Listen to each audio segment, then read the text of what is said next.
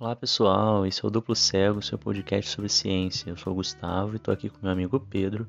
E no episódio de hoje vamos discutir um pouquinho sobre vacinas e sistema imunológico. E além disso, hoje a gente está com um convidado também muito especial. E aí, Igor, tudo bom? Eu sei que geralmente é o host que apresenta o convidado e tudo mais. Eu queria que hoje aqui você desse. que você falasse quem você é, pudesse dizer de onde você veio, o que você faz pra galera, tudo bem? Então, beleza. Então, gente, eu sou Igor Santiago, eu, eu sou doutorando no programa de, de pós-graduação em imunologia da Universidade de São Paulo, do Instituto de Ciências Biomédicas, e eu trabalho é, com um tema que está bem em alta ultimamente, que não é vacina, mas a imunologia pulmonar. É, eu estudo é, a resposta imune em diferentes contextos de patologia pulmonar, seja tuberculose, seja asma, seja influenza, infecção por influenza vírus. E agora a gente está começando um pouco com Covid também aqui nos Estados Unidos e também lá no, no Brasil. E asma, às vezes, também, um pouco. Então, a gente busca estudar essa. É, como que é a dinâmica imunológica no, em nesse órgão que não é um órgão que pertence ao sistema imunológico, mas que tem uma assinatura imunológica importante também, tanto é que, que a Covid está aí para demonstrar isso. É basicamente isso que eu faço. Ô, Igor, aproveitando que é o seu tema de pesquisa e um pouco do que você faz, é, no começo da pandemia, hoje está um pouco mais difícil, mas a gente vê a quantidade de fake news enorme, tanto na, no WhatsApp, ou Instagram, Facebook. E o Gustavo comentou isso comigo também, é, sobre aqueles, é, tratamentos alternativos que aumentam a imunidade e ajudam você não pegar Covid. É, existem diferentes tipos de imunidades? Como é que funciona isso? Eu tenho imunidade, vamos supor, eu tenho imunidade para gripe, mas não tenho imunidade para coronavírus? Ou tenho imunidade para uma doença diferente de outra? Como é que funciona? É, Pedro, você deve estar falando do, do de, dessa desses dessas informações que as pessoas passam em relação a ah, se você tomar chá de tal coisa ou comer tal coisa, você aumenta sua imunidade, ou até mesmo pegar algum medicamento que está no mercado para uma outra doença que talvez ele seja efetivo e aplicar para uma doença que você ainda nem conhece direito. É... Respondendo a sua primeira pergunta, sim, existem diferentes tipos de não existem diferentes tipos de imunidade, mas em relação ao que você está perguntando, a gente não pode chamar de diferentes tipos de imunidade o que a gente tem nesse contexto é que as pessoas são diferentes, né? Isso, a base dessa diferença é a genética da pessoa, em primeiro lugar, e em segundo, a, a, o que a gente chama de epigenética, que é o contexto em que a pessoa está tá inserida. Isso envolve alimentação, isso envolve é, se a pessoa. É, o, o ambiente mesmo físico que a pessoa vive, é, até mesmo o tipo de, de nascimento que a pessoa teve. É, então, sim, a gente tem diferentes tipos, cada indivíduo tem um tipo de resposta diferente para coisas diferentes, como você perguntou em relação se uma pessoa tem imunidade contra um tipo de vírus, por que, que ela não tem contra outros? Primeiramente, é, a gente tem que pensar que o sistema imunológico ele é complexo e existem existem momentos no desenvolvimento do sistema imunológico que existem pontos muito importantes que precisam ser levados em consideração para você ter uma resposta efetiva a determinados tipos de, de micro-organismos e não ter para outros. Um, um grande exemplo que eu vou usar, que eu acho que vai ser crucial para vocês entenderem, é o porquê os idosos, por exemplo, são um grupo de risco? É, durante o desenvolvimento do nosso sistema imunológico, é, isso acontece no, nos primeiros meses de vida, os primeiros meses após o nascimento, até você atingir uma certa idade. Você tem, você ainda está desenvolvendo o seu sistema imunológico e isso significa que você está montando um repertório de possíveis antígenos que você pode encontrar durante a sua vida, e isso está tá gerando uma imunidade contra diversos tipos de, de, de coisas que você pode reconhecer e responder. Consegue entender até aí? Sim, sim, e... perfeitamente. E esse repertório ele é montado de acordo com aquilo que você está vivendo. Por isso que, por exemplo, o tipo de, de nascimento que uma criança tem está é, tá diretamente envolvido com talvez a suscetibilidade a ela a, a, diferentes tipos de doença.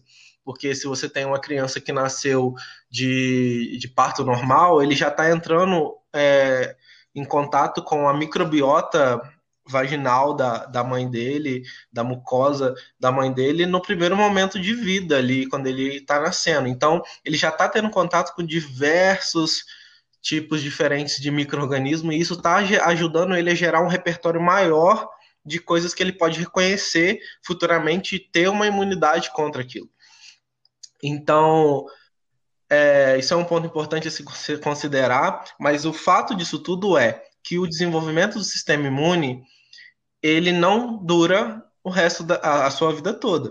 Existe um certo momento na sua na sua infância que você já gerou o seu repertório de, de coisas que você consegue reconhecer e responder. E quando você chega na vida adulta, mais especificamente na, na, na, na velhice, você já não consegue mais é, desenvolver um repertório maior para as coisas novas que o seu sistema imune está reconhecendo. Isso é um dos motivos que os idosos são um grupo de risco. Eles estão numa fase que o sistema imunológico, as células já estão é, um pouco em senescência, elas já não têm mais a qualidade de resposta que elas poderiam ter antes, e o tempo todo é, a gente está convivendo com o desenvolvimento de novos micro-organismos. Vírus, por exemplo, é um microorganismo que muta muito fácil, principalmente vírus de RNA. E isso cria novos, novas formas que, se você é jovem, você consegue reconhecer e gerar ainda um repertório uma resposta. Quando você já está numa idade avançada, as suas células não conseguem desenvolver um novo repertório para aquele novo é, que a gente chama antígeno que você está entrando em contato. E aí você acaba não conseguindo responder. E isso acontece também não só com idosos, mas com pessoas que têm imunidade um pouco mais baixa, e seja ela de qual, qual idade for. É, então, exatamente por isso, algumas pessoas não podem se, se vacinar e, e essas pessoas acabam tendo que ser protegidas pelo pelo imunidade de rebanho, que a gente chama, né? Por isso que todo mundo tem que se vacinar, porque existem pessoas que não podem se vacinar e elas dependem das pessoas vacinadas para que não sejam infectadas.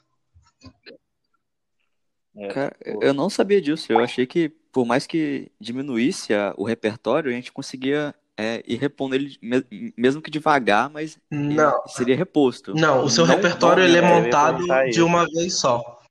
Isso, quando você então, termina tem de. Renova... Tem uma renovação.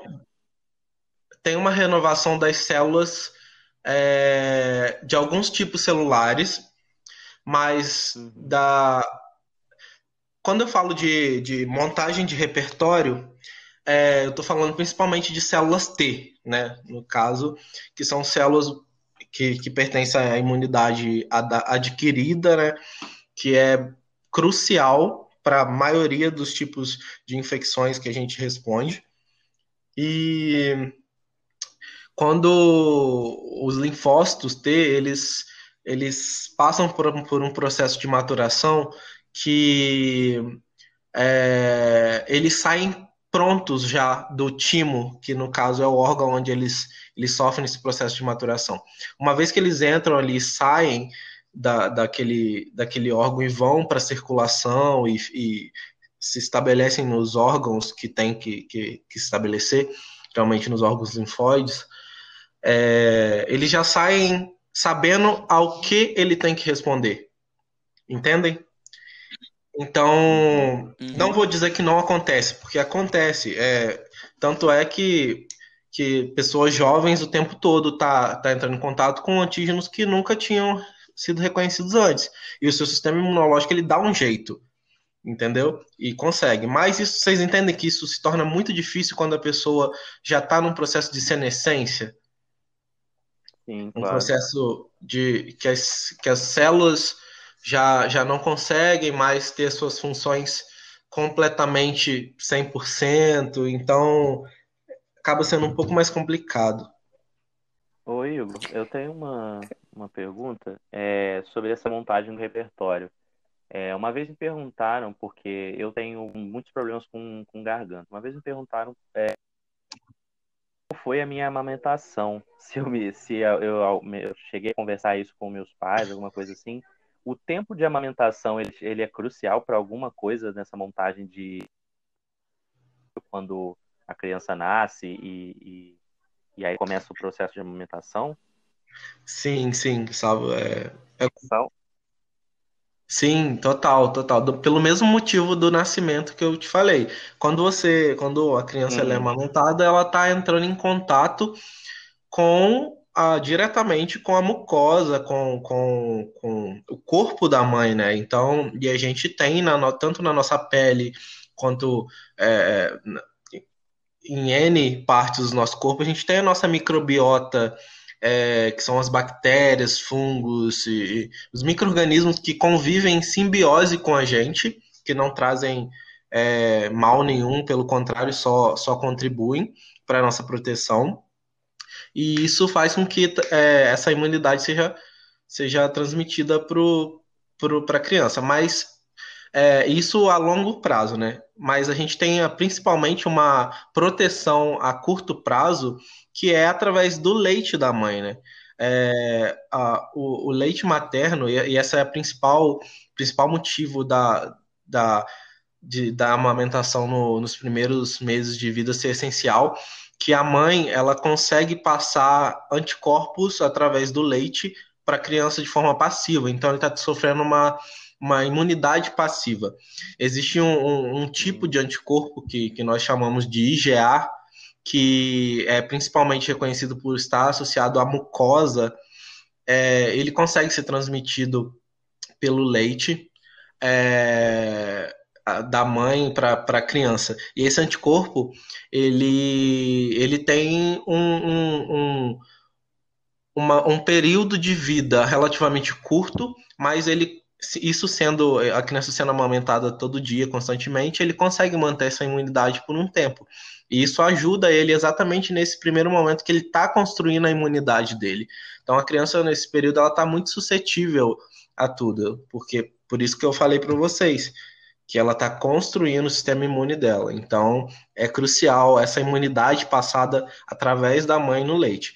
Por que, que eu falei que ela é de curto prazo? Porque o anticorpo é uma proteína, né? E uma proteína ela tem um período de vida é, determinado. É, então, ele, não vai ficar a vida toda ali. Ele vai servir naquele primeiro momento, mas depois ele vai ser degradado, ele vai ser transformado em vai ser reciclado. Entendi. E, ô Igor, você quer perguntar alguma coisa, não, Gustavo? Pode, ou pode, não? Falar, comentar? Pode perguntar agora, pode. Não. É, eu queria falar um pouquinho sobre também sobre o tratamento precoce, entre aspas, porque não existe, é, vamos supor, aquela coisa doida de, é, da, das receitas da, da ivermectina ou dos outros remédios. É, você, você saberia dizer se por exemplo, tomar ivermectina, que é um remédio para um determinado verme, isso é, no, no, no, futuro, isso poderia transformar vermes mais resistentes àquele remédio, isso trazer um prejuízo enorme para a população, que não vai ter resistência ao novo verme também, ou até mesmo para a pessoa. É, Você saberia É, falar alguma coisa isso tipo é, é fato, né? Isso, essa questão de, de você aplicar é, tratamentos que são determinados para outras doenças que já passaram por testes e já realmente aquele fármaco ele é eficiente para tal doença, por exemplo, a, a cloroquina para malária e para o lúpus, passaram por essa- esse medicamento passou por vários testes por anos para poder chegarem à conclusão de que esse era um bom tratamento, que não traria malefícios para uma pessoa que tinha lúpus e uma pessoa que tinha malária. Isso é fato. Agora, você pegar um medicamento só porque ele funciona para uma coisa que não tem nada a ver com a outra e aplicar sem testes, testes bem feitos, testes demorados, é, realmente causam, causam dano, danos, como já foi demonstrado, é, para as pessoas e a, a curto prazo, né? Porque é, existem casos que pessoas foram é, medicadas com esses fármacos que não era para Covid e acabou piorando a doença, né? Principalmente a cloroquina, porque ela é um imunossupressor, basicamente, então a pessoa não pode ter sua resposta é, imune inibida no pico da doença, assim, é, existe um momento certo para se fazer isso.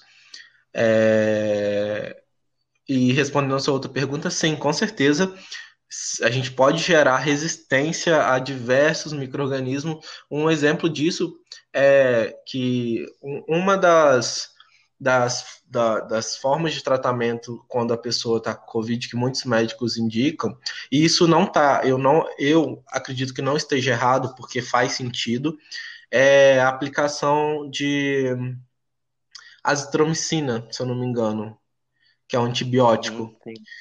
Só para deixar claro que a azitromicina, nesse caso, ela não está sendo aplicada porque ela consegue matar o vírus ou porque ela quer eh, e está tá sendo usada para poder reduzir a resposta e melhorar o paciente. Não. A azitromicina, nesse caso, ela é aplicada porque quando você tem uma infecção pulmonar, você pode, você acaba deixando o, o, o tecido pulmonar suscetível para outras infecções bacterianas. E aí você acaba tendo duas infecções, uma co-infecção por vírus, pelo Covid, pelo coronavírus, e, e por outras bactérias oportunistas que acabaram aproveitando o ambiente propício e proliferaram. Isso tornaria o caso da doença muito mais grave, porque você está tendo uma co-infecção. Então, se você aplica a azitromicina ali, é para conter infecções bacterianas secundárias, porque antibiótico mata bactéria. É, mas sim, o tempo de, de- o tempo tem que ser controlado, porque senão pode realmente gerar essa resistência, é, não só a azitromicina, mas diversos outros fármacos. E além disso, é, a, a cloroquina e, e outros fármacos que têm sido usados, eles têm efeitos colaterais. Eu tenho um amigo que ele tem lupus, é, e ele toma cloroquina. E a gente que convive com ele sabe que não é fácil, porque são, são remédios muito fortes e têm efeitos colaterais. É, ele só toma porque ele tem uma doença crônica que depende disso.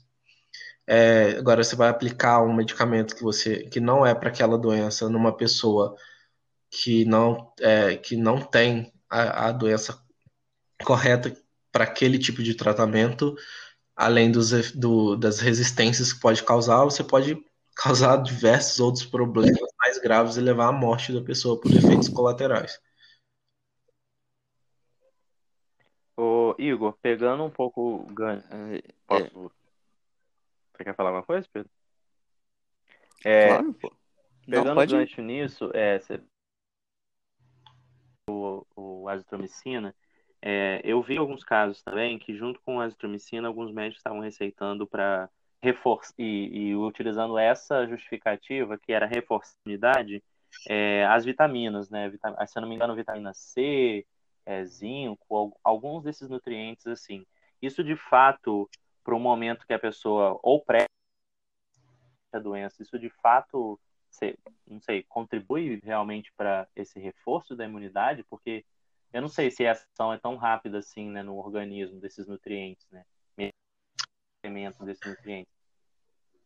Olha, se... Gustavo, é, vitamina, assim, eu, eu, penso que vitamina, essas coisas assim, esses nutrientes, né, que se, no, no, caso não seria um tratamento, não é um fármaco. Eu penso que nunca é demais você tomar uma vitamina e tudo mais, desde que seja prescrita pela pessoa correta, por um médico, é, ou dependendo do nutriente, por um nutricionista e tal. É, nunca é demais, não é o mesmo caso da, da cloroquina, por exemplo, mas não existem é, comprovações de fato que se você tomar ou comer algum tipo de, por exemplo, verduras, ah, se eu comer verduras, tomar um suco de laranja que tem vitamina C, estou reforçando meu sistema imune. Lógico, é ótimo, é, faz bem para sua fisiologia toda, do seu corpo como um todo. Mas não existem uhum comprovações nesse caso da Covid que isso vai te ajudar a ter uma resposta imune boa, é, melhor do que uma pessoa que não está fazendo isso, entendeu?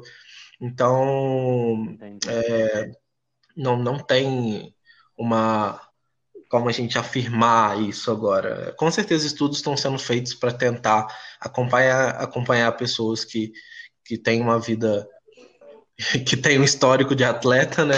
Mas esses os estudos demoram um tempo para saírem, né? E serem confiados, confiáveis. Claro. Então. Mas assim, que eu falo, vitamina nunca é demais. É, sem ser a Covid, né? Pessoas que geralmente, ah, você tem um, pessoas que têm um sistema imunológico, é, eu não sei se eu posso, é, mas um sistema imunológico enfraquecido, vamos dizer assim. E aí tomam esse tipo de vitaminas, isso de, é também para isso ou ou você está falando só mesmo para Covid, no caso da Covid?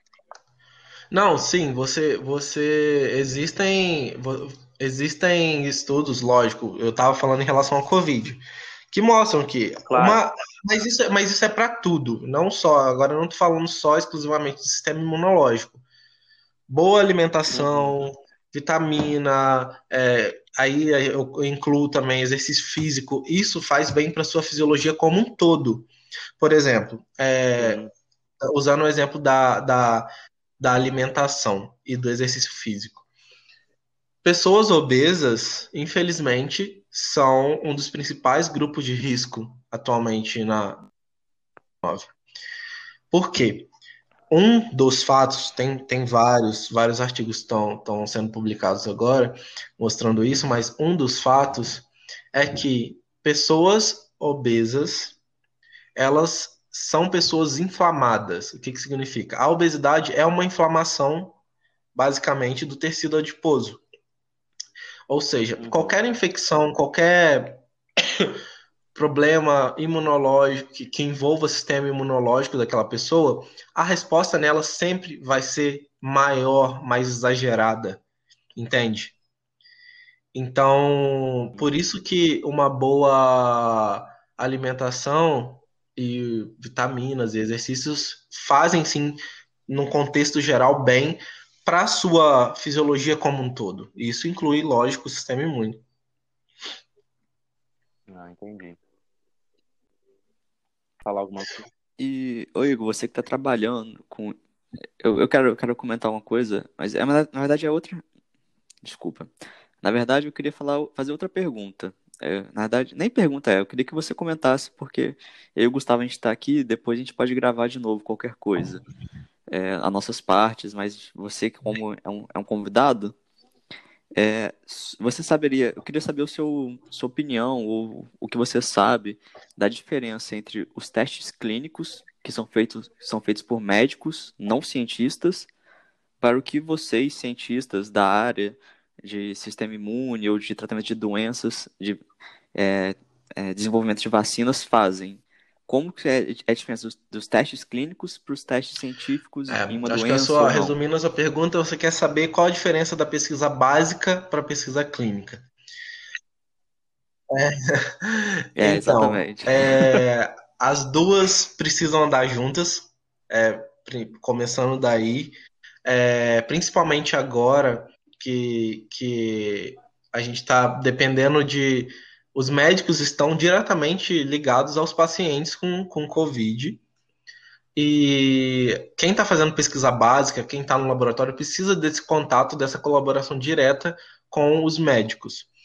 Mas é, nós da pesquisa, da pesquisa básica nos concentramos não apenas em. Não apenas, não significa que nós não façamos isso, mas nós nos concentramos não apenas em, em ter um, um em que a nossa pesquisa chegue a ter um benefício direto para, por exemplo, um paciente. Não, a gente não foca só em, em por exemplo, desenvolver um fármaco para poder tratar a COVID, mas a gente se concentra também em estudar os mecanismos das doenças.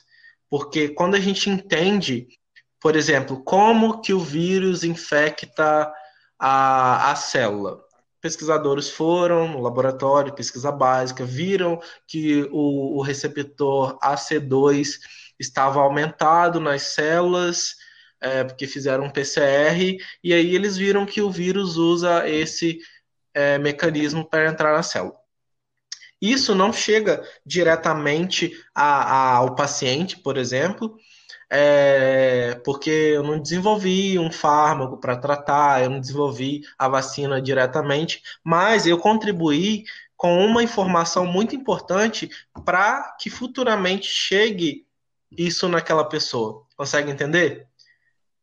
No meu caso, por exemplo, eu estudo uhum. principalmente é, a resposta de células CD4 na tuberculose.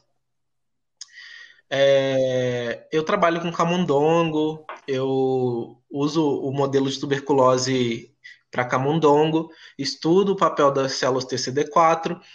É, eu não estou trabalhando diretamente para gerar algum benefício que vai chegar agora num paciente com tuberculose mas eu estou contribuindo para gerar informação a respeito de como que é a resposta das células TCD4 no pulmão durante a infecção, e esse dado vai ficar lá na literatura para contribuir para quando outros pesquisadores forem buscar como é a resposta da CD4 na tuberculose, saber que funciona daquela forma que eu mostrei. E a partir daquilo ali, os médicos vão falar: não, ó, essa célula aqui, ela é importante para a infecção contra a, a, micobactéria que causa tuberculose.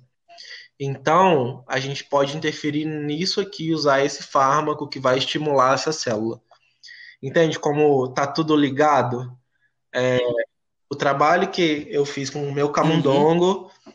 foi visto por outro pesquisador que nem me conhece e que resolveu ver se era o mesmo no humano e deu certo e ele está usando isso hoje em dia para tratar o paciente. Exemplo. Então, resumindo, a, a, pesquisa básica ela tem um papel muito fundamental. Muita gente às vezes desmerece um pouco a pesquisa básica, porque tem gente que gosta, né, de tipo de achar que está fazendo uma coisa que vai mudar o mundo, que vai é, que vai chegar direto no paciente, quer ter contato com o paciente. Mas tem que lembrar que as pessoas que estão na bancada trabalhando, tudo passa pelo, pelo, pela bancada, pela pesquisa básica primeiro, né? Um, um fato disso é que a vacina ela não chega no, no humano se ela não passar primeiro pelo camundongo, pelo, pelo macaco, se, se passar. É, é fato que a, a, todo, todo estudo, principalmente nesse caso da vacina, ela passa primeiro pela pesquisa básica mas as duas devem andar juntas, porque é, a gente precisa da colaboração dos médicos para poder conseguir as informações que a gente precisa. E eles precisam da gente para conseguir a base do que eles precisam saber. Então, é, eu entendo o que você falou e claro que eu concordo com você, mas a, a, uma outra dúvida, a, a pesquisa clínica, ela pode chegar a conclusões porque é, a minha dúvida é, é, na verdade, que a gente que faz ciência, a gente segue um método, um método científico, e a gente faz de tudo para tirar o nosso viés de um resultado que a gente, que a gente possa vir a obter. já, eu já não penso que alguém que é só médico tenha esse mesmo pensamento e essa mesma. Uh, uh, não sei a palavra, essa mesma. Esse mesmo ceticismo, Depende, essa mesma criticidade depende. que ele está É, fazendo. Ou, ou tem. Se o médico ele não tem esse viés da pesquisa, provavelmente ele vai ter um colaborador de pesquisa básica, que vai ser um professor de alguma universidade, que vai dar esse suporte para ele. Então aí, por exemplo, a gente vai ter uma colaboração que vai dar certo. Mas existem médicos sim que é, são cientistas e eu vou dar bons exemplos que é são a, acho que no departamento de imunologia que eu faço parte, a gente tem cinco médicos. Alguns deles trabalham como médico e são professores lá e fazem pesquisa. Outros só largaram a medicina e só fazem pesquisa. E pesquisa de ponta, entende? Pesquisa translacional, desde a pesquisa básica com camundongo até no humano. Então, depende, respondendo a sua pergunta, depende. Se o médico ele não tem esse viés da pesquisa, ele não está preparado para isso, ele quer fazer pesquisa, ele tem que procurar um colaborador pesquisador.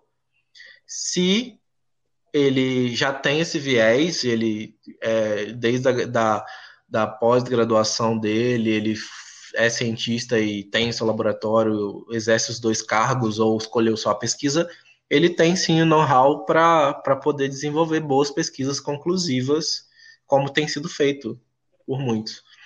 É, inclusive, um dos, desses pesquisadores do, do, meu departamento, que é o professor Barbuto, é, ele tem ganhado grande destaque é, porque ele tem contribuído para a pesquisa com câncer. Ele, não sei se vocês já ouviram falar, mas ele conseguiu desenvolver e tratar pacientes que estavam pacientes terminais de câncer. Ele conseguiu fazer uma vacina de células dendríticas e conseguiu aumentar a expectativa de vida desses pacientes com um, tipo de, um determinado tipo de câncer.